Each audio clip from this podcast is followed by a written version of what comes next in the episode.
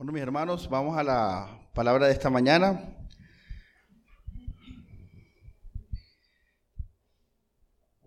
El título de la enseñanza es, se, dice, gracia barata. Gracia barata.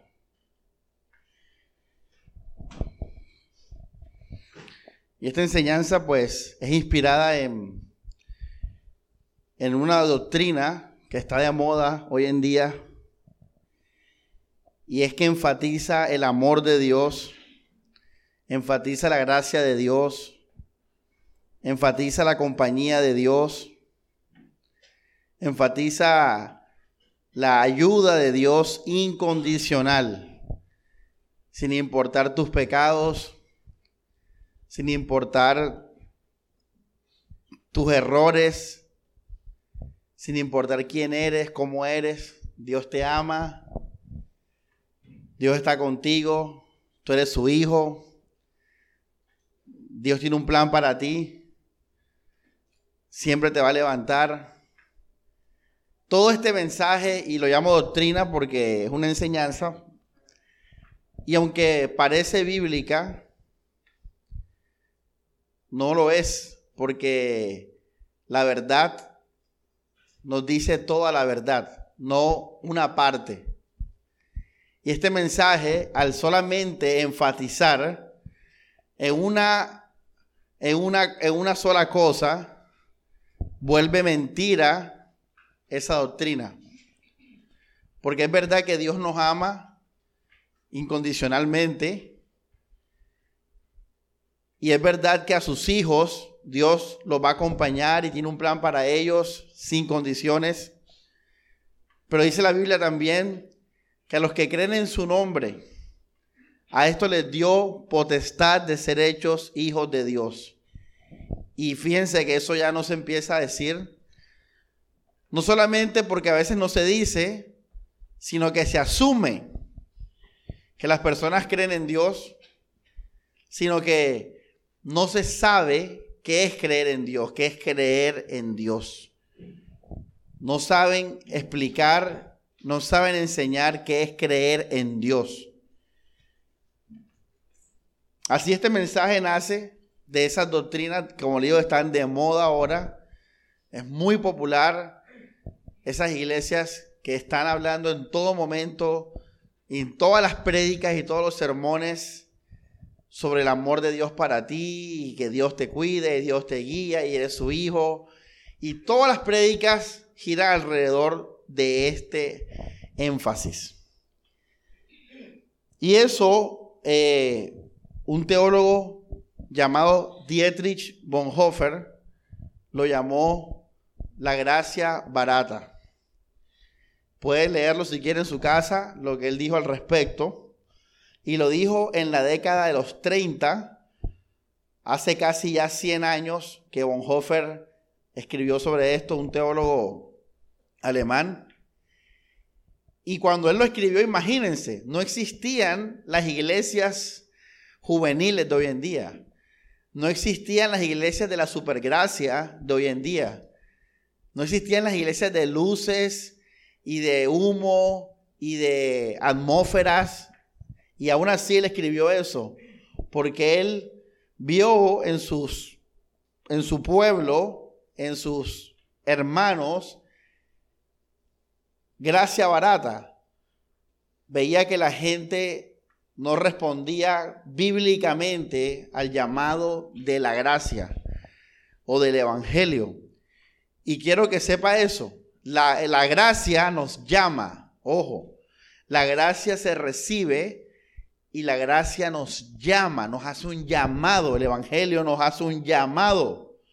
Jesús lo hace muy claro en el comienzo del Evangelio, dice, arrepentíos y convertíos, porque el reino de los cielos se ha acercado a vosotros.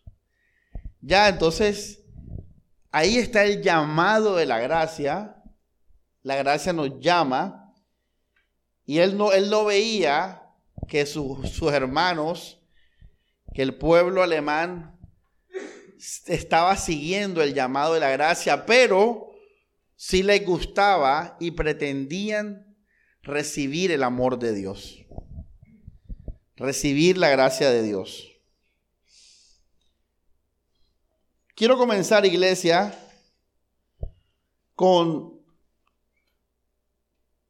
las razones más comunes por las cuales las personas les encanta la gracia de Dios, del Padre, el amor de Dios. Y hay iglesias tan descaradas, entre comillas iglesias, que incluso ya quitan a Jesús y quitan la cruz Ojo, todavía lo dicen. Ojo, este mensaje de gracia barata utiliza la cruz y obviamente porque esa es la base del amor y utilizan eso. Cristo murió por ti, Cristo te perdonó, Cristo te ama.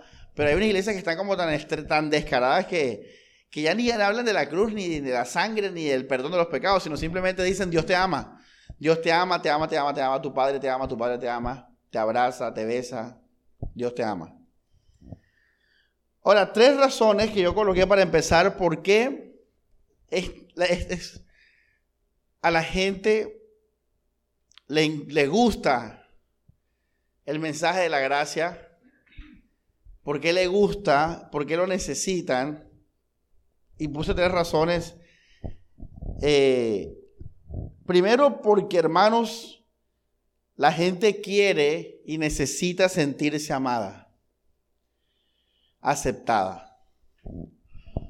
La gente quiere y la gente necesita sentirse amada y aceptada.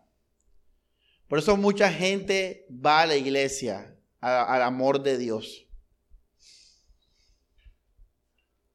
Porque quieren sentirse amados. Ahora fíjense, esto es una especie de, de, de droga, una droga porque eh, Dios te ama incondicionalmente, ¿sabes? Tu esposo Tal vez se porta a veces mal, tus padres son duros contigo, tus amigos eh, se hacen los sordos a tus problemas, tu novio no es tan atento.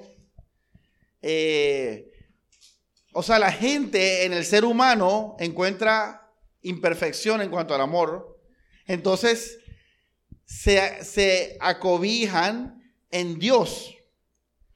Entonces, como la Biblia dice que el amor de Dios es incondicional, que Dios te perdonó todo, que Dios te hizo su hijo, imagínate, la gente coge eso como una droga para decir, soy amado, aunque no me amen mis amigos, no me amen mi familia, como yo quiero que me amen, como no me ama la gente, como yo quiero que me amen, aunque yo tampoco yo me amo como yo quiero amarme, pero Dios sí me ama. Dios me ama. Por lo general estas personas tienen algún rollo psicológico con, con la familia o con, sufrieron bullying o cosas así o bien bajo autoestima, por lo general. Entonces, mira qué, qué cosa tan venenosa, porque es una mezcla muy, muy tremenda de la verdad de Dios con emocionalismo, sentimentalismo y necesidades egocéntricas del ser humano. Pero ¿saben algo? La gente necesita eso para poder levantarse de la cama. Ellos necesitan eso para poder vivir un día más.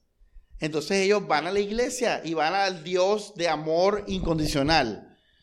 Necesitan y quieren sentirse amados y aceptados. Pero mira qué interesante, sentirse, sentirse. Ya. Ahora súmale a eso las alabanzas, súmale a eso la adoración, súmale a eso las prédicas esas de, de, esos, de esos predicadores que todos los domingos y todos los miércoles predican la misma cosa. Todo es lo mismo.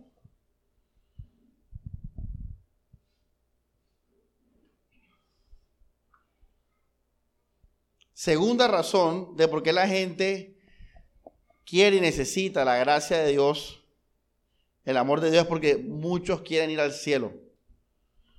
Muchos quieren ir al cielo. Entre esos está nuestro famoso y bien mencionado joven rico. ¿Ya? Él quiere ir al cielo, él quiere ir a la vida eterna, quiere tener la vida eterna.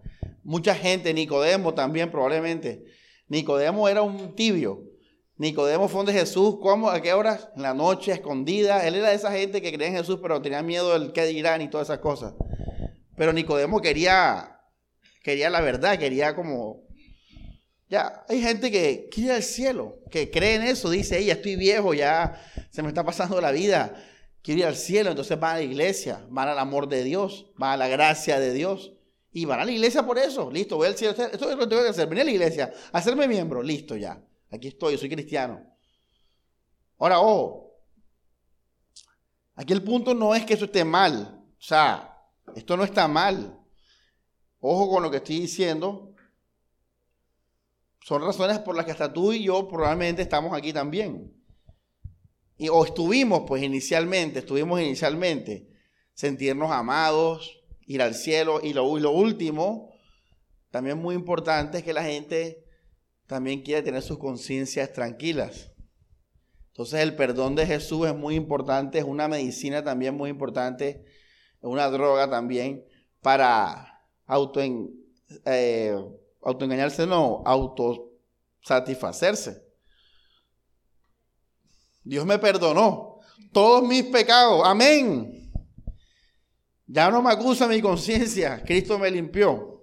Y fíjense, estamos hablando de verdades.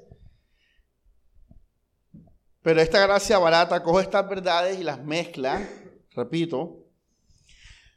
Entonces, listo sentirse amados, ir al cielo, conciencias tranquilas, razones por las cuales la gente le encanta la gracia de Dios y busca la gracia de Dios. Ahora, como les dije, esto no, en esencia, pues no es malo. Si surge del ego, si se vuelve malo. Y aquí viene el punto, la gente listo va a la iglesia por eso, pero siguen y aquí viene el tema de la gracia barata, porque lo anterior nos lo da la gracia, amén. La gracia nos da amor, la gracia nos da el cielo y la gracia nos da una conciencia que tranquila. Está bien. Eso nos lo da la gracia y es muy atractivo ese mensaje. Hasta ahí, gracia. Pero viene lo barato. La gente no recibe el llamado de la gracia, del amor de Dios. ¿Por qué? Porque siguen viviendo por y para los hombres. Siguen viviendo para la gloria de los hombres. ¿Ya? Listo, soy cristiano, amo a Dios, tengo el amor de Dios, miren todo lo que dije ahora. Pero siguen viviendo buscando agradar a las personas, buscando tener la gloria de las personas la aceptación de las personas. Y entonces aquí empieza a entrar la palabra barata. O sea, quieres el amor de Dios, pero a costo de qué? De nada. Tú sigues viviendo tu vida como tú quieres, a tu manera. Y Pablo dijo en Gálatas capítulo 1, si todavía agradas a los hombres, no serías siervo de Cristo. Y esto es algo del corazón, iglesia. Esto no es algo que se ve con el ojo. Esto no es algo que se ve con la parte externa. Esto es algo del corazón.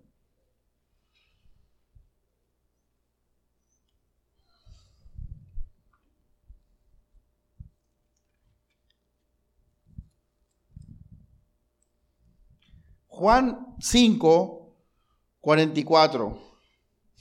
Quiero que leamos este versículo con mucha atención con mucha calma, hermanos, y les ruego que estudien las prédicas, porque en verdad hemos recibido tesoros, hemos recibido cosas hermosas y, no las valoramos, no las estudiamos y, por eso andamos ahí todos en derrota, así, porque no estudiamos la palabra. Por eso léanlo con mucha atención. Dice Juan 5, verso 44. ¿Cómo pueden creer si viven pendientes del honor que se dan unos a otros en lugar de buscar el honor que solo viene de Dios. Ahí está. Entonces, voy a la iglesia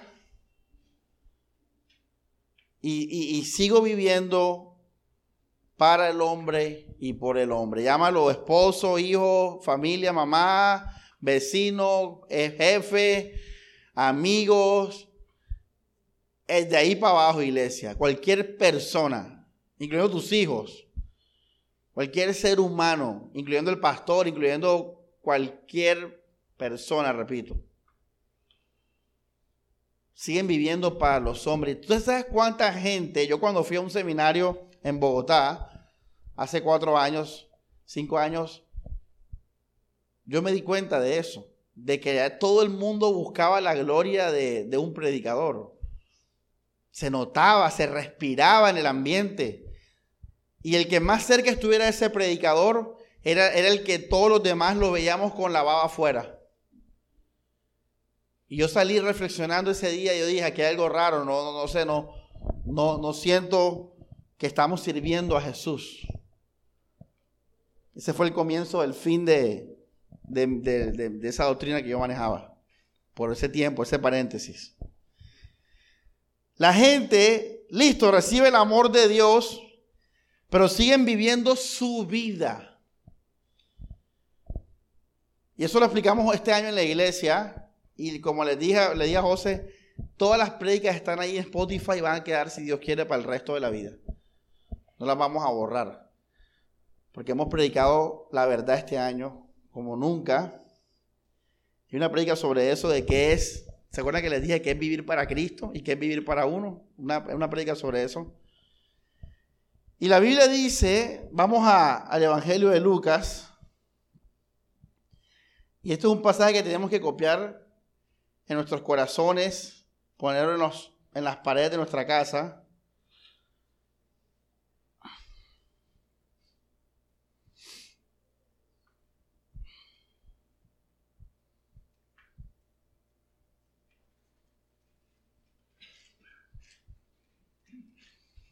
Capítulo 14. Quiero que también lo leamos y lo estudie en su casa también, estos versículos. Verso 26 dice, si alguien viene a mí y no me ama más que su padre, y a su madre, su mujer, sus hijos, hermanos, hermanas, y hasta su qué, ¿qué dice ahí? Su propia vida, no puede ser mi discípulo. Quien no carga con la cruz y me sigue, no puede ser mi discípulo. Quiere decir, hermanos, que la gracia nos llama a cargar qué cosa? La cruz, fíjense. No hay gracia barata en la Biblia. Cristo nos llama, Él nos llama a seguirlo, pero nos dice, tienes que cargar la cruz, tienes que aborrecer aún tu propia qué. Ahora hay gente que sigue viviendo su vida y les voy a explicar de nuevo qué es vivir tu vida.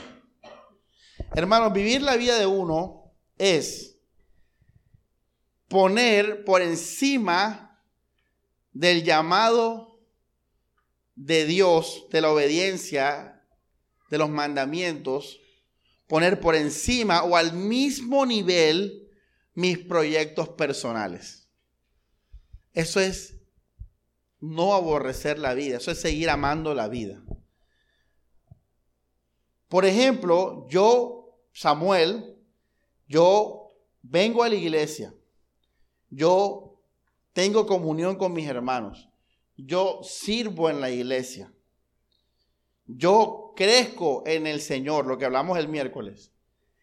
Y a mí esto me da el tiempo y me da la oportunidad de tener una banda de música, de practicar guitarra, de tocar, de dedicarme a la música. Ya de compartir con mi hija, de jugar, de, ver película. O sea, aunque externamente tú dirás, no, pero Samuel no lo que está aborreciendo su vida, estás equivocado. ¿Sabes por qué? Porque si a mí el Evangelio me costara compartir con mi hija, tener una banda de música, etcétera, yo no tendría problema en dejar eso. A muchos hermanos el Evangelio les ha costado eso, porque van a prisión, porque son exiliados, porque el trabajo de ellos les impedía crecer en el Señor, porque la familia era un tropiezo para su relación con Dios. Entonces, hermanos, Dios ve el corazón de cada uno y obviamente Él lo, contrasta con nuestra vida externa. Entonces, Dios sabe que Samuel está cargando su cruz y está aborreciendo su vida. Pero tú dices, oye, pero, pero el pastor disfruta su vida. No, lo hago porque no me es impedimento. Pero el día que lo sea, o si lo fue, primero va el Evangelio, el llamado del Evangelio, la iglesia, los hermanos, el servicio, el crecimiento espiritual. Entonces muchas personas están recibiendo el amor de Dios, lo disfrutan, se sienten seguros, pero no están cargando la cruz, no sirven como tienen que servir, no tienen comunión como tienen que tener comunión, no están creciendo espiritualmente. ¿Por qué? Porque están llenos de sus propios proyectos laborales, familiares, personales, emocionales, yo que sé, económicos. Entonces, esa gente no está aborreciendo su vida. Esa gente está teniendo una gracia barata porque quiere traer el amor de Dios, pero no quiere cargar la cruz. Entonces, iglesia, primero Dios, primero Dios. Tú primero haz lo primero, lo que hablamos el miércoles comunión, crecimiento espiritual, consagración, evangelización. Vive en eso, eso es lo primero, que eso esté impecable en tu vida. Y luego, lo que sobre, literalmente lo que sobre, ahí tú ves dónde trabajas, qué haces, qué hobby haces, cómo descansas, con quién vas a estar, etcétera. Pero todo eso va de sobra, porque mi vida es Cristo, porque mi vida, yo morí por Cristo, porque yo aborrecí mi vida por Cristo. ¿Ya? Lo estamos viviendo. Ahora fíjate que aunque yo estoy disfrutando de ciertas cosas, si tú me preguntas, Samuel, si tu vida fuera tu prioridad, tú estuvieras como estás ahora. Yo diría que no, obviamente. Te diría que no, obviamente. Es lo que Dios me ha permitido vivir. Ya. Entonces mucha gente tiene la gracia de Dios, pero siguen viviendo sus vidas. Y Jesús dijo claramente que tenemos que negarnos, ¿no lo dice la Biblia? Así literalmente, ahora leímos acá, tiene que aborrecer aún su propia qué? Su vida. Tremendo.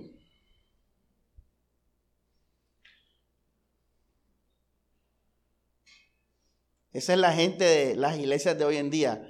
Gente va a la iglesia, las iglesias están llenas ahora. Y, así mismo van mañana con su ego, a seguir sus vidas felices porque sus proyectos están trabajando por ellos y todo lo primero en su vida, pero no están pagando el precio. También siguen amándose a ellos mismos, amándose a ellos mismos. Lo que leímos ahora, o sea, hermanos, ¿qué es amarse uno mismo? Es lo mismo que dijo ahorita, es cuidar, poner como prioridad incondicional lo que yo quiero, lo que es mío. Eso es amarse uno mismo. Yo no tengo iglesia como algo incondicional mis cosas. Repito, si Dios me las pide, hermano, no voy a ni a pensarlo ni dos veces. Yo me decidí por Cristo. El cristiano se decide por Cristo y ya es una decisión de vida. Pero mucha gente, hermanos, sigue amándose a ellos mismos y repito, esto es cuidando y protegiendo lo que ellos son, lo que ellos quieren y lo que es de ellos. Y uno no puede vivir así en el corazón, hermano. Uno solamente cuida y protege todo lo que tiene que ver con Cristo Jesús. Y tú dices, pero, y por ejemplo, ¿cómo haces con tu hija? Bueno, la Biblia me dice a mí, el Señor me dice a mí que yo debo amar a mi prójimo. Y eso incluye a mi hija y soy su papá, la amo en forma de padre.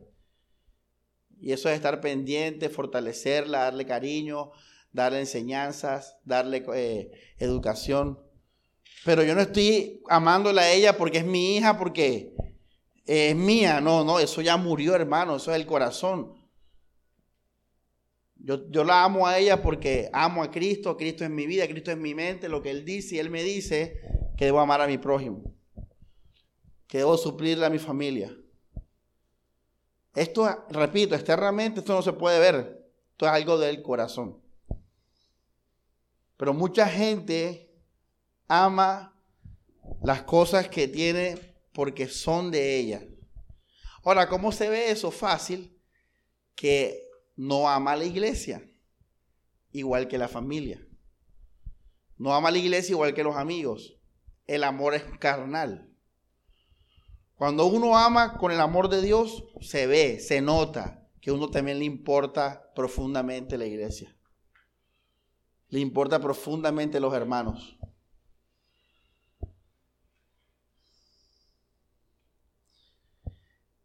Y les voy a decir algo, hermanos. Esta enseñanza, como les digo, me inspiré en todos esos pocos cristianos que hay hoy en día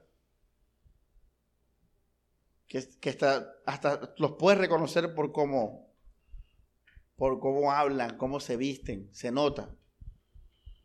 Se nota, tú vas a notar y a respirar ese, ese amor por la vida, ese amor por, por la reputación, por el éxito. ¿Ustedes creen que han sido salvos solamente de, de los conservadores y eso, no, hermano? En la iglesia evangélica también hay mucho, mucho ego, mucha farándula, mucho orgullo, mucho amor a la vida. Y también Dios nos ha sacado de eso, de ese espíritu. Y así, iglesia, acomodan la Biblia, todo lo demás. Y, y, vamos entonces a una segunda parte de la enseñanza y es aprender de qué nos salvó Dios. Porque estamos hablando de la gracia. Entonces, finalizando el primer punto, la gracia barata, gente, ojo, voy a hacer el resumen, que quiere sentirse amada, ir al cielo, tener la conciencia limpia, pero siguen viviendo como les da la gana. No son obedientes a la consagración. Y les quiero hacer un paréntesis, sobre todo a la hermana Mari, que siempre me lo pregunta y se me olvida responderle. Hay dos tipos de mandamiento, iglesia. Por ejemplo, la eh, fornicar, no fornicar, que el pastor siempre da ese ejemplo y que será por algo. Eh, no fornicar, ojo, esto es un mandamiento, no forniques, listo ya. Bueno, igual no lo dice la Biblia así, ¿no? Bueno, no adulterarás, los 10 mandamientos. Huyan de la fornicación, listo ya, fornicación. Y aquí tenemos venir a la iglesia. No dejéis de qué? Congregados. Son dos mandamientos. Ahora, el mandamiento de no fornicar, cuando yo no fornico, digamos, contra quién o a quién estoy yo librando o salvando. A una persona. Si no hubieran personas, no existiera no fornicar. Porque el fornicar necesita, requiere de otra persona. Porque la fornicación es un pecado que está relacionado al pecado del sexo y el matrimonio. Va relacionado a eso. Este mandamiento tiene incidencia con mi prójimo, con una persona. Pero el de venir a la iglesia, pueden no existir personas que ese mandamiento de buscar a Dios, de alabarlo y de conocerlo, sigue vigente. El mandamiento de venir a la iglesia tiene incidencia con quién? Con Dios y mi consagración con el Señor. El mandamiento de no fornicar, ojo, sueltamente, porque si es, hey, ama, obviamente ya no solamente no fornicar, sino también ir al amor y esa es consagración con Dios. Pero aquí está hablando solamente no fornicar. Entonces, hermanos, esto es importante saberlo porque el creyente está llamado a consagrarse. Estos mandamientos son innegociables. Por ejemplo, una pregunta, iglesia, ¿Sansón fornicó, sí o no? Dígalo, ¿sí o no? Sí. David adulteró, sí, pero esto no le impidió una relación con Dios. Porque adivinen qué hizo Sansón y David. ¿Qué hicieron ellos aparte de sus pecados?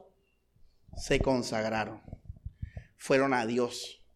Pero el no ir a Dios, que es el otro tipo de mandamiento, sí es grave.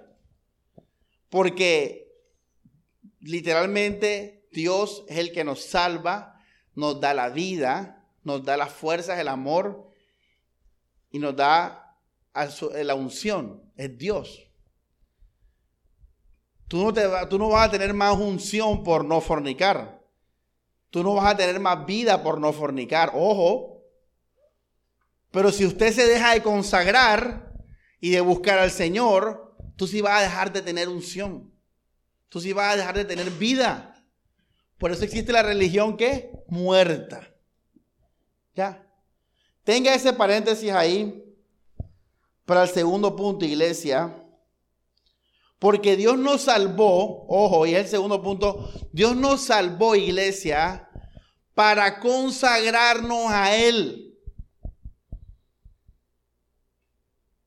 Él nos salvó para consagrarnos a Él. Cuando Pablo habla en Tesalonicenses de la fornicación, lea bien el pasaje. Él dice, es la voluntad de Dios vuestra santificación, que os apartéis de fornicación. O sea, quiere decir que la gente estaba buscando la fornicación. La gente estaba siguiendo la fornicación. Y nosotros estamos llamados a buscar y a seguir a Jesucristo. ¿Ya? Nosotros estamos en la gracia. Nosotros hemos sido libres de nuestros pecados. Pero estamos llamados a, a, buscar a Jesús. A seguir a Jesús. No solamente no quedarnos ahí en la mitad, ¿ya? Ahí muchos han perecido doctrinalmente. Se quedan en la mitad y se vuelven libertinos, solamente siendo la libertad su Dios. Entonces, segundo, segunda parte, ¿de qué nos salvó Dios? Esto es muy hermoso, hermanos. Dios nos salvó de nosotros mismos. Nos salvó de las personas. Nos salvó de la culpa. Nos salvó de nuestras obras malas y buenas. Porque la gente sin Cristo es esclava de su yo, de su carne, es esclava de la opinión de las personas, es esclava de la culpa, es esclava de sus obras buenas. Y el Señor nos salvó también de eso. Él nos dijo, no necesitas más seguir el pecado, Samuel. No necesitas más seguir tu ego y tus sueños para ser completo y feliz. Solo me necesitas a mí, Samuel. Solo yo soy la vida. Entonces, cuando Cristo se ofrece como la vida, Él nos libera a nosotros de que nuestros sueños, que nuestro ego sea nuestra vida. El mundo está esclavizado en eso. El mundo sigue sus sueños y sigue sus proyectos y son esclavos de eso porque ellos creen que eso les va a dar algún día vida y felicidad. Están engañados. Y Cristo nos salvó de eso. Cristo nos salvó de la carga de la gloria de los hombres. Muchas personas son esclavas de la opinión de las personas porque creen que ahí está la felicidad y la vida. Y Cristo nos salva y nos dice, no necesitas agradar a las personas para tener vida. Así que puedes dejar eso. Puedes dejar tu ego, puedes dejar tus deseos, tus sueños, puedes dejarlos, Samuel, no hay problema. Yo soy la vida. Qué risa porque en las iglesias esas que les digo de gracia barata predican al revés. Tranquilo, que Dios no se olvida de tus sueños. Aunque tú no lo sabes, Él te está preparando para recibirlos. Esos sueños que tanto anhelas, Él no los olvida. Y la gente, amén. Siguen viviendo para sus, son esclavos, fíjate, ellos son esclavos de sus sueños, proyectos de su ego, de la gente, de, de su familia, del que dirán. Son esclavos. Ellos no pueden vivir sin eso. ¿Y sabes qué? Pobrecitos. Están engañados porque solo Jesús es la vida. Entonces cuando Jesús nos salva, nosotros somos salvos de eso. No necesitamos más eso. Por eso Pablo dijo, ya no vivas más para el pecado. Tú no lo necesitas. Tú necesitas ser esclavo del pecado. No vuelvas a eso, Romanos 6. No dejes que el pecado se vuelva enseñoreal, ya tú eres libre. Por eso Daniel me compartía en Colosenses, eh, hacer pues morir lo terrenal en vosotros, desechando toda inmoralidad, impureza, no sé qué, Colosenses 3. ¿Qué está diciendo Pablo ahí? Lo mismo. ¿Qué dice el 3.1? ¿Qué dice? Dice, poned vuestra mira en las cosas de arriba, donde está Cristo, vuestra vida en los cielos. Y después dice, hacer morir pues lo terrenal, hacer morir pues, o sea, hey, como ya tu vida es Cristo, ya tú no tienes necesidad de andar pecando.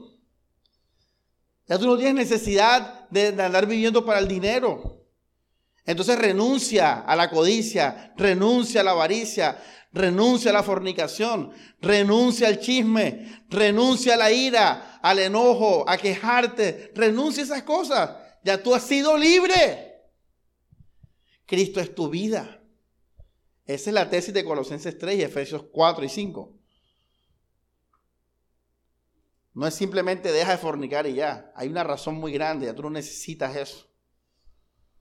Y a veces lo hacemos, a veces pecamos, pero no lo necesitas. Lo haces porque, porque nos da la gana, lo que sea, pero no lo necesitas. Estamos completos, ¿qué? En Él, dice Colosenses, estamos completos en Él. Entonces, hermanos, ¿de qué nos salvó Dios?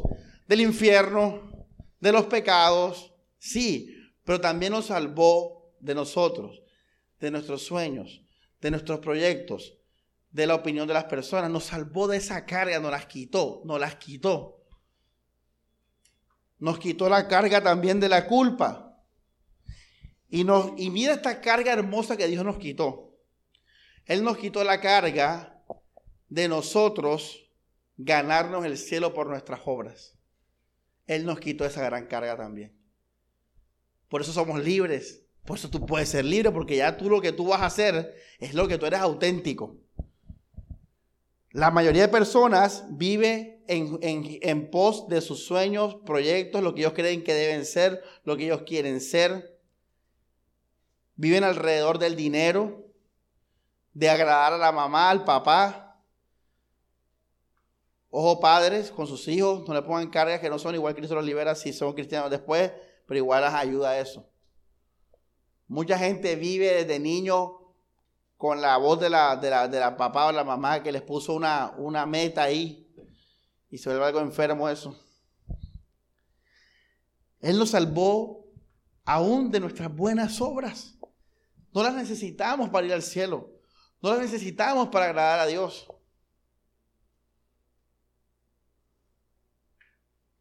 Si las necesito para agradarte a ti.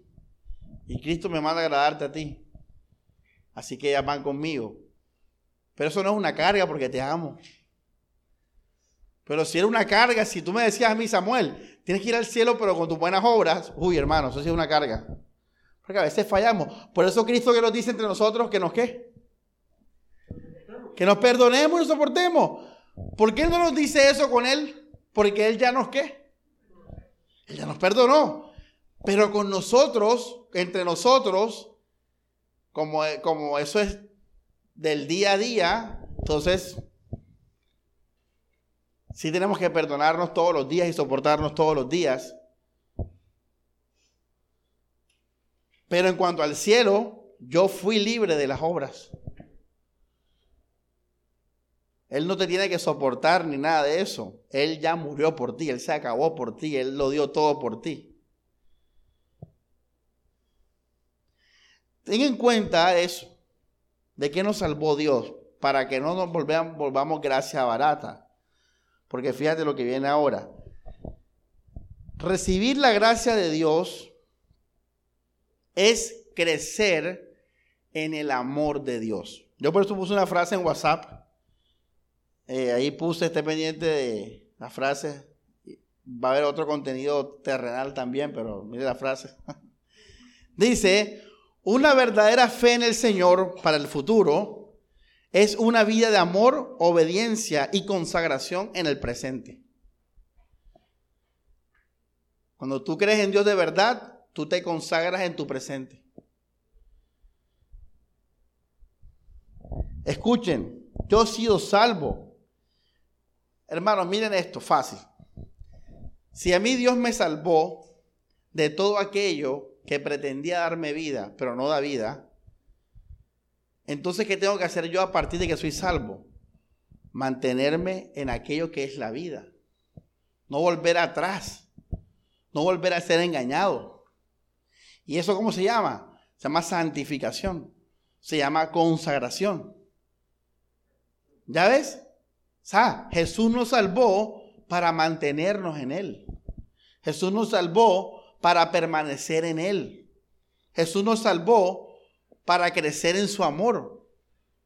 Jesús nos salvó para no volver al engaño, para no volver a la mentira de que la gente, de que el éxito, que el dinero, que todo eso nos va a volver a hacer feliz, que el pecado nos va a hacer feliz. Él nos salvó de ese engaño, para no volver atrás de ese engaño. Entonces fíjense cómo la gracia tiene un qué? Un llamado. Miren cómo la gracia tiene un llamado, no es simplemente que Dios me ama y ya, y sigo viviendo ahí en el engaño del mundo. Recibo recibir la gracia de Dios es alimentar más el amor de Dios y seguir refrenando el ego, la, gente, las obras, todo lo que de lo que Él nos salvó, el pecado, etcétera. Yo no le doy rienda suelta a mi carne, ni a mi pecado, ni a mi vanidad, ni nada de eso. No me vuelvo a dejar engañar. No me, el pecado no se enseñoreará de mí. No voy a volver a caer en la, en la, en la, como dice Proverbios, en el lazo de volver a agradar a las personas. Dios me hizo libre. Entonces, ¿qué gracia barata? Es recibir el amor de Dios sin consagrarme, sin comunión, sin crecimiento en Dios, sin evangelización, sin servicio a la iglesia, sin perdón y soportar a los hermanos. Eso es gracia barata. Es recibir el amor de Dios y hacer lo que me dé la gana. ¿Qué es la gracia verdadera? Es recibir el amor de Dios y es mantenerme en ese amor, es crecer en ese amor, es santificarme en ese amor, es perfeccionarme en ese amor. Que eso incluye alejarme y guardarme de aquello que Dios me salvó, del mundo, de mí, de mi carne, de la gente, del pecado, todo eso. Eso, eso es la gracia verdadera. La gracia verdadera llama, Y el que está en la gracia, tú lo vas a reconocer porque está cada día más creciendo en ese amor de Dios, santificándose en ese amor de Dios. Cada día es menos ego, cada día es menos dependiente de las personas, cada día es más de Cristo, más conocimiento bíblico, cada día es más paz, cada día es más dominio propio. Eso es el fruto, obviamente. Cada día es más vida y paz, ¿sí o no? Porque ese es lo que el Evangelio nos trae, vida y paz. Entonces, entre más maduro seas, más vas a permanecer, como la predica el gozo, lleno de esa vitalidad, de esa alegría y de esa paz en Cristo Jesús. Menos vas a depender del dinero, vas a ofrendar con más abundancia, porque cada vez creces más en el dar. Mm, ya cada vez más las cosas materiales te importan menos. Oras más, te apasionas más por las almas aprendes más la Biblia. Hay una cantidad de frutos, iglesia, que se ven. Tú dices, oye, esta persona ha recibido la gracia. Pero no es que no, que yo recibo la gracia y tú lo ves y sigues como los mundanos así. esclavos de, de sus proyectos, esclavos de sus sueños, esclavos de su familia, esclavos del que dirán, esclavos de, de la popularidad, del éxito. No, hombre, hermano, este cual gracia recibió, eso es una gracia barata. Dios no te ha salvado de nada. Sigue siendo esclavo de los hombres. Y Jesús lo dijo, todo el que quiera seguirme, aborrezca todo.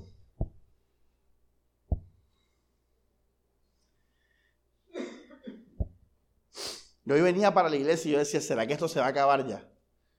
Porque ya no hay iglesia, ya no hay evangelio que se predica verdadero. Si eres liberal, entonces te sale al conservadurismo. Y si no, para el liberalismo. O sea, de un extremo malo a otro extremo malo. O sea, ya no hay iglesias que prediquen la palabra, como es equilibrada, real. Hay gloria de los hombres en ambos lados. Yo, bueno, ya, ¿qué? Va para el cielo, yo, problema de Dios. Colosenses 1.4. Y el pastor aquí dando sus pensamientos personales y tal. Colosenses 1.4 dice, miren, ojo, ojo esto, dice. Brutal, esto es brutal, dice. Colosenses 1.4.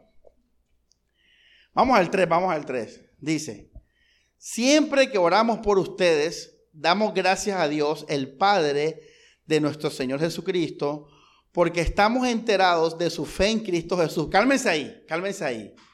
¿Estamos enterados de qué? ¿De su qué? Fíjate, esa es la gracia. Ahí tú estás en la gracia. Pero dice, y del amor que tienen a todos los que, ¿qué dice ahí? Ah, ¿sí ves?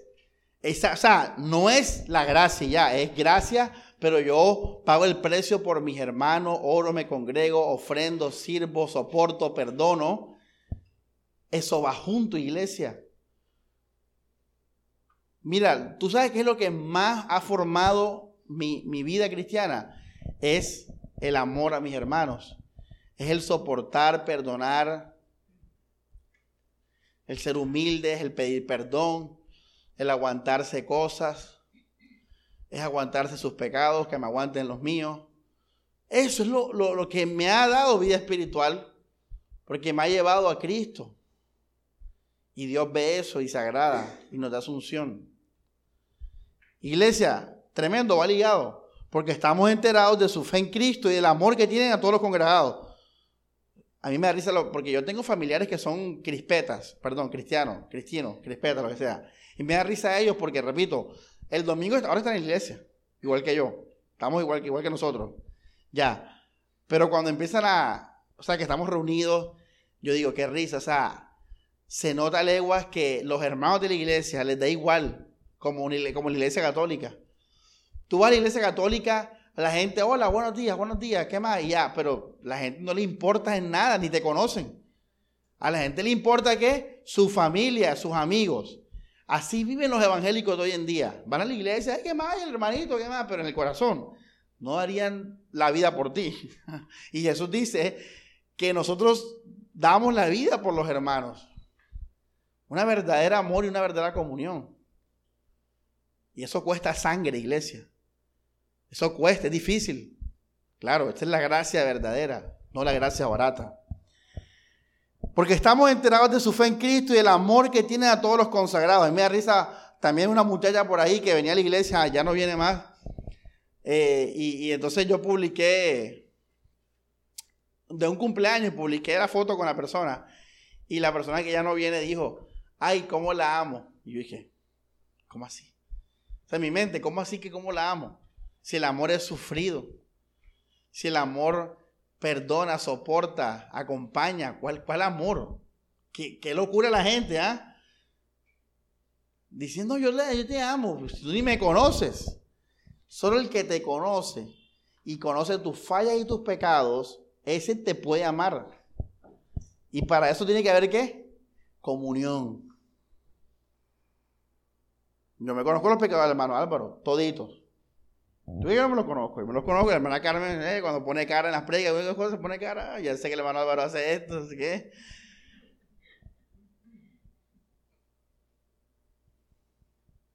Yo conozco sus debilidades, ustedes conocen las mías. Podemos decir, hey, vamos a amarnos. porque nos conocemos. La comunión. Pero mira lo brutal, vamos al 4 y 5 para unirlo. Dice, porque estamos enterados de su fe en Cristo Jesús y del amor que tienen a todos los consagrados. Pero mira lo brutal que viene el 5. A causa de la esperanza que le está reservada en el cielo. O sea, mira, qué brutal. A causa de la gracia. ¿Por qué yo amo a mi hermano? Por la gracia, por la esperanza del cielo. Oye, tremendo, ¿ah? Un amor divino, un amor espiritual. ¿Yo por qué amo a mi hermano? Por la esperanza que está reservada en los cielos, por la gracia, porque Dios me ama, porque Dios me llamó al amor. Ágape. Por eso yo amo a mis hermanos. Eso no es una gracia barata. Esto, es la verdadera gracia. Una persona que responde a ella en obediencia a los mandamientos de consagración primeramente. Y luego a los mandamientos morales. Ligados al primero, la consagración. Nunca a los morales primero ni a los morales solos. Esa es otra predica, pero bueno, ya les dije el ejemplo.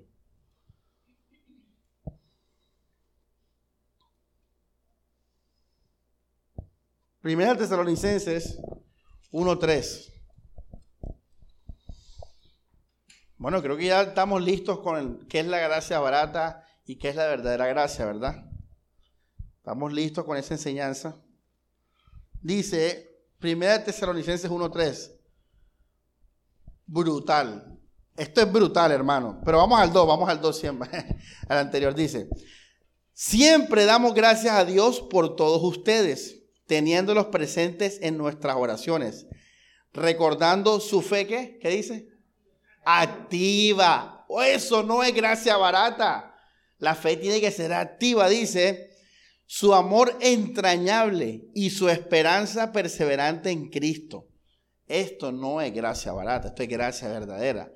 Una gracia verdadera nos lleva a una fe que, ¿qué es una fe activa? Es una fe que busca, que crece, que obedece, que abunda, activa, que sirve. No es una fe ahí quieta, viviendo tu vida como tú quieres, en tus deseos, en tus sueños, en, tus cuestiones. No, es una fe que crece, que sirve. Y esto es personal, iglesia. esto no es eclesial, corporativo, esto es de cada uno de nosotros. Pero mira el 4, brutal, dice, nos consta, hermanos, que ustedes han sido, ¿qué? ¿Qué dice ahí? Ay, ¿Qué dice ahí? Elegidos. O sea, ¿cómo a mí me consta que tú estás en la gracia verdadera y no en la gracia barata? O que tu salvación es falsa. ¿Qué me consta? Bueno, bíblicamente lo que nos va a costar a nosotros es una fe activa. Eso es lo que vamos a poder decir, lo dijimos el miércoles. Yo puedo descansar que mi, que mi fe es real porque yo, yo amo y busco a Cristo. Porque yo vivo para Él. ¿Tú vives para Él? Sí, yo vivo para. Eso, eso, no es una frase, eso es vida real. Mira que yo he dejado esto por Cristo y esto por Cristo y esto queda segundo por Cristo. O sea, tú lo puedes decir porque lo estás viviendo. Y tú puedes constar que ha sido elegido. Tremendo.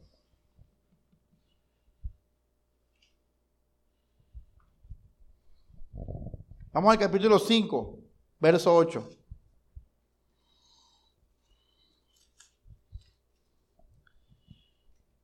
Nosotros, en cambio, que somos del día, permanezcamos sobrios, ¿Qué les dije que era la gracia de Dios verdadera? Era permanecer en ese amor. Y eso incluye evitar y refrenar de nuevo todas las llamadas y tentaciones del ego, la gente, las obras, la culpa, todo eso. Nosotros en cambio que somos del día permanezcamos sobrios, revestidos con la corona de la fe, la coraza de la fe y el amor y con el casco de la esperanza de salvación. A nosotros Dios no nos ha destinado al castigo, sino a poseer salvación. ¿Esto es gracia? Sí. Miren, para salvación. Por medio de nuestro Señor Jesucristo, el cual murió por nosotros. Mira, pura gracia. De modo que, despiertos o dormidos, vivamos siempre con Él. Por lo tanto, aquí viene la gracia verdadera. Anímense, fortalezcanse, como ya lo están haciendo. Esto es la verdadera gracia. Una, una, una, persona que se fortalece, que se anima con sus hermanos en el Señor, en la fe, en Cristo.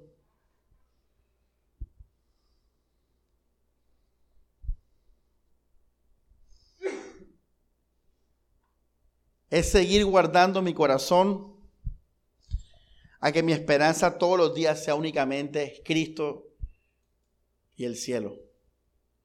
El cielo es una manera de decir todo lo que es de Dios. Ojo esto, la gracia verdadera es un llamado a seguir guardando mi corazón diariamente a que mi esperanza siga siendo Cristo. Porque todos los días van a venir tentaciones a volver a tener esperanzas en nuestros sueños, proyectos, planes, pensamientos, carne, ego, mundo. Ahí va a estar nuestra esperanza. Estamos completos en Él, iglesia, y lucharemos todos los días para permanecer completos en Él. No me voy a volver a dejar engañar.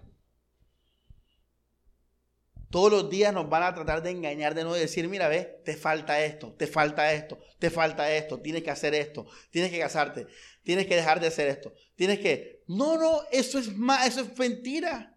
Estamos completos en Él. Y, y el trabajo es permanecer en eso. ¿Cómo hago eso? Ahí va el punto. Leyendo la Biblia, obedeciendo los mandamientos, orando, consagrándome, todo lo que, lo que hablamos el miércoles, santificándome.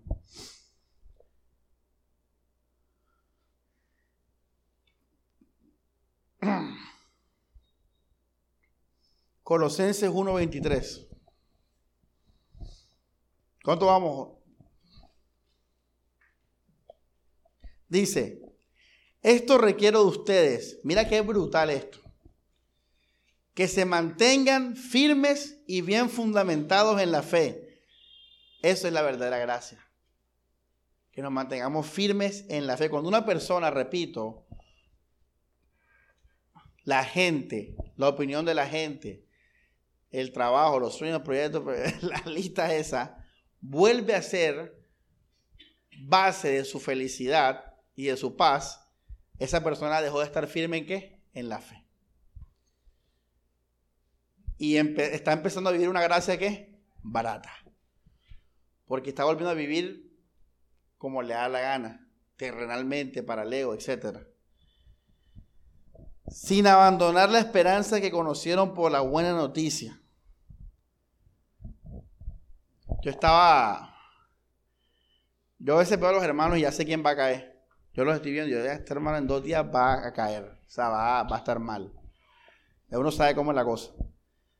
Y preciso pasó. ¡Pam! Y a dos días yo llamé a la persona. Ajá, ¿y qué? ¿Cómo va a estar? No, ahí en pruebas, que no sé qué, tal. Yo sé que, yo sé que, porque, ojo, cuando tú sales de Cristo, vas a, vas a sentirte mal, vas a caer. Entonces yo estaba contento, yo estaba muy contento, hermano, esta, esta semana, muy contento por la gracia de Dios. Y yo quería decirle a la persona como que, relájate, estamos completos en Cristo y tal. Pero sentí que no era suficiente. Sentí que la persona quería cosas de este mundo. ¿Y qué cosa? ¿eh? Eso no lo siente. Uno, uno, uno, uno va donde, donde la persona dice, hey, mira, Cristo. Hay una frase que dice, sonríe, Cristo te ama. Esa frase es real, hermano. En verdad podemos sonreír. Esa es una predica que tengo pendiente para el miércoles podemos, podemos sonreír, podemos hacerlo, hermanos. Cristo nos ha dado todo. Y yo después medité, y bueno, hablamos, y después yo meditando aquí decía, mira cómo el mundo nos engaña de nuevo. Nos engaña al punto de que no vamos a estar felices hasta que lo que queremos terrenalmente, o según nuestras buenas obras, o según nuestra culpa, o según la opinión de la gente, sea de la iglesia o no, nos satisfaga de nuevo. Eso es también es gracia barata. Porque el amor de Dios es un adorno. Una cosa de chimba. El amor verdadero te llama a que tú permanezcas en ese amor, a que tú todos los días estés firme en ese amor, a que tú todos los días estés en esa esperanza. Ese es lo que estamos leyendo en Colosenses 1.3. Vamos a leerlo de nuevo. Dice, esto requiere de ustedes que se mantengan ¿qué? firmes y bien fundamentados en la fe, sin abandonar la esperanza que conocieron por la buena noticia. Esto es el llamado de la gracia. Ponga ahí en su Biblia, ponga al lado, llamado de la gracia. Pero las iglesias falsas, repito, ese tipo de iglesias falsas, el pastor hoy predica, ¿sabes qué? No te rindas. Sé que tienes muchos problemas, pero Dios lo sabe y Dios tiene reservado un mejor plan para ti. Así que confíale a Dios tus planes. Descansa en Él. Mira cómo se combina todo. Y la persona mañana lunes se levanta aspirando a que sus propios deseos y planes y proyectos van a mejorar. Porque Dios está con él. Eso es gracia barata. Colosenses 3, verso 24, eh, 14, 3, 14.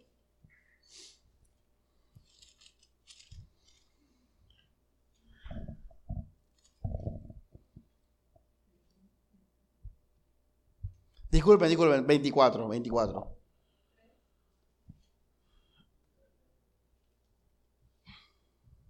Veintitrés, veinticuatro, sí. Dice, esto es brutal. Dice, lo que tengan que hacer, háganlo de corazón como sirviendo a quién? Al Señor. Mira, Cristo es mi vida.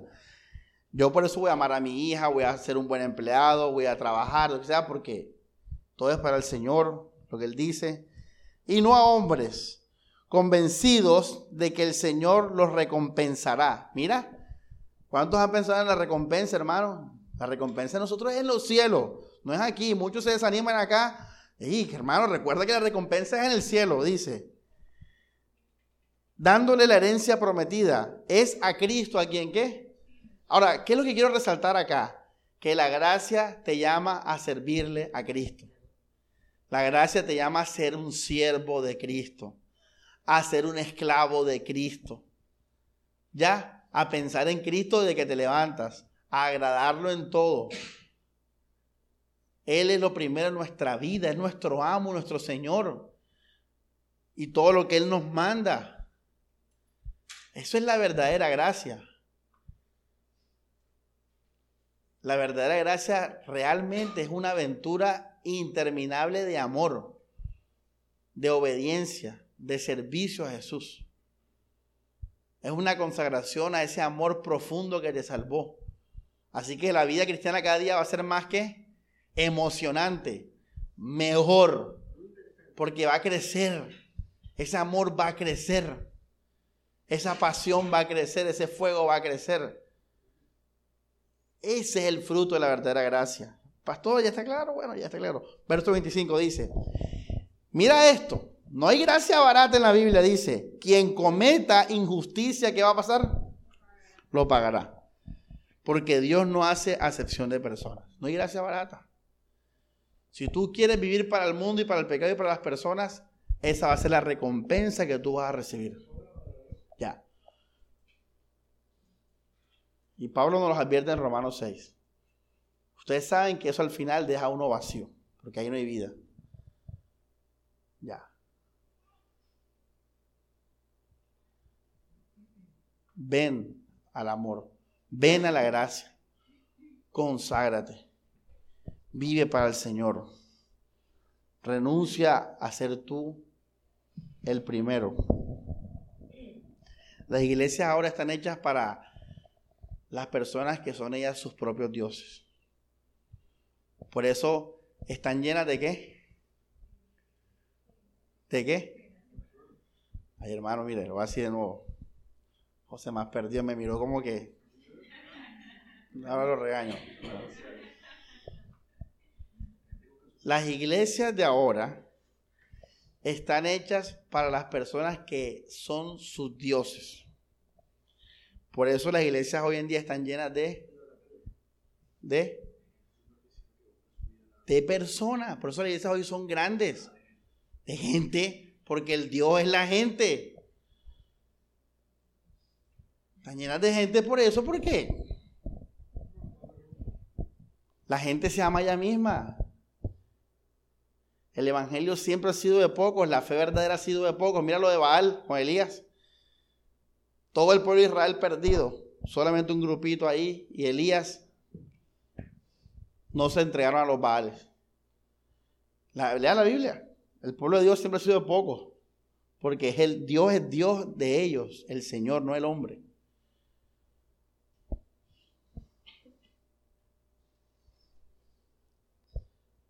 Termino con esto, iglesia, con una pregunta hacia ustedes. ¿Van a asumir el costo de la gracia?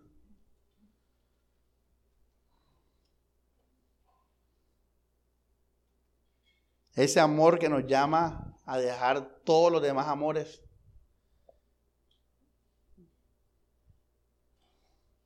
A dejar todos los demás amores. ¿Vas a vivir para Cristo? ¿Vas a seguir a Cristo con tu cruz?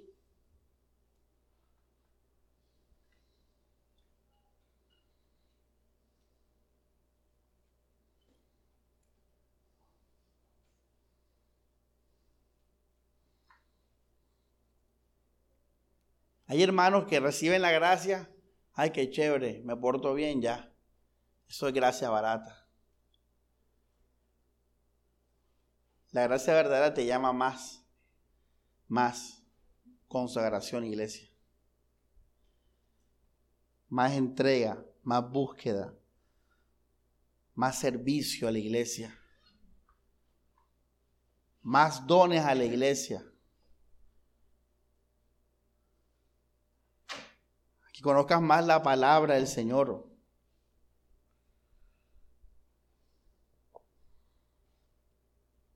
Y les voy a decir algo, eso se tiene que ver. Se tiene que ver, iglesia. Se va a ver en tus conversaciones, en tu tiempo, en tu ofrenda, en tu agenda. Se va a ver, se va a ver porque es evidente.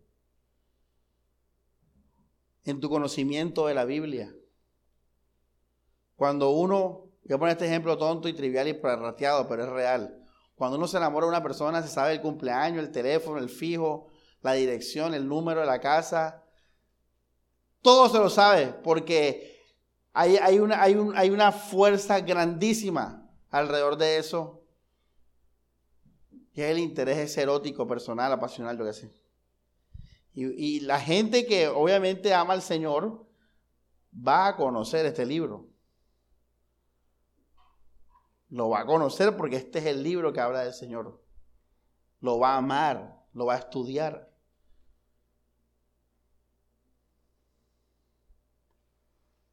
La gracia nos llama a eso, a que abundes en ese amor que te salvó.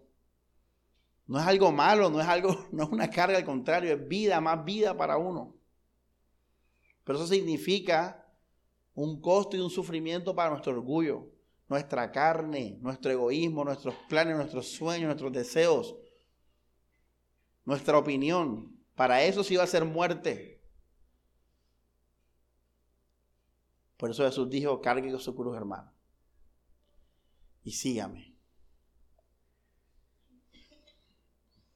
A vivir la vida de Dios.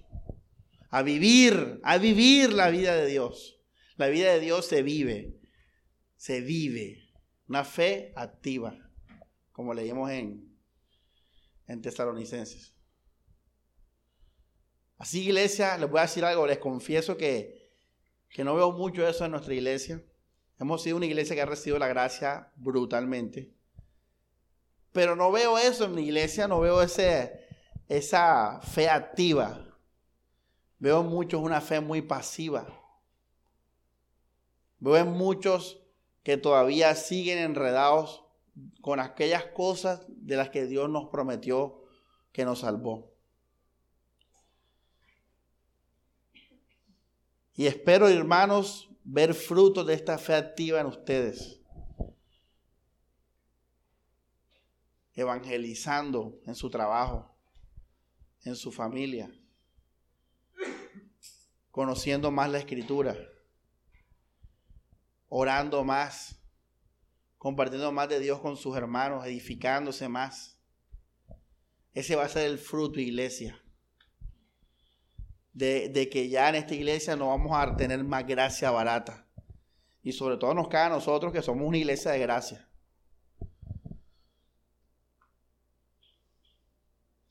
Esta predica es para las iglesias de gracia. Para las iglesias legalistas no, ellos son legalistas, eso es otra, otro tema. Ellos están en el, otro extremo. deja, ellos tienen que decirle, deja de hacer, cálmate, deja de hacer, deja de hacer. Cálmate, relájate. Vamos a orar, iglesia, quedamos así. Gracia barata.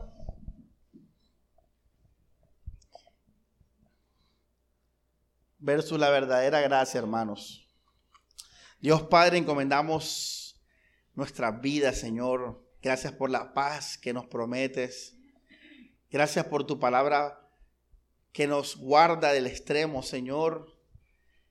Que nos muestra nuestros errores, Señor.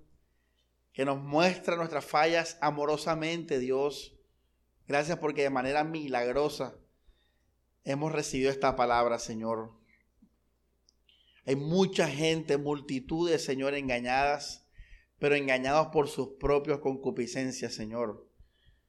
Gracias por tu misericordia, Dios, que hemos recibido esta palabra que nos guarda de esa falsa doctrina, Señor, satánica, de, de una gracia, Señor, sin costo, sin sufrimiento y sin cruz para nuestra vida, nuestra carne, nuestro orgullo, Señor.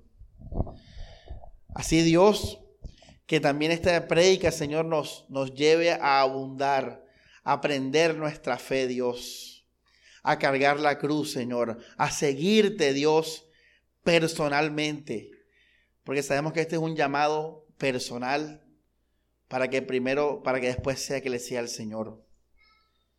Tú eres nuestra vida, Jesús. Hoy lo vuelves a proclamar, Señor. Allá en los cielos está nuestra vida, nuestra esperanza, Dios.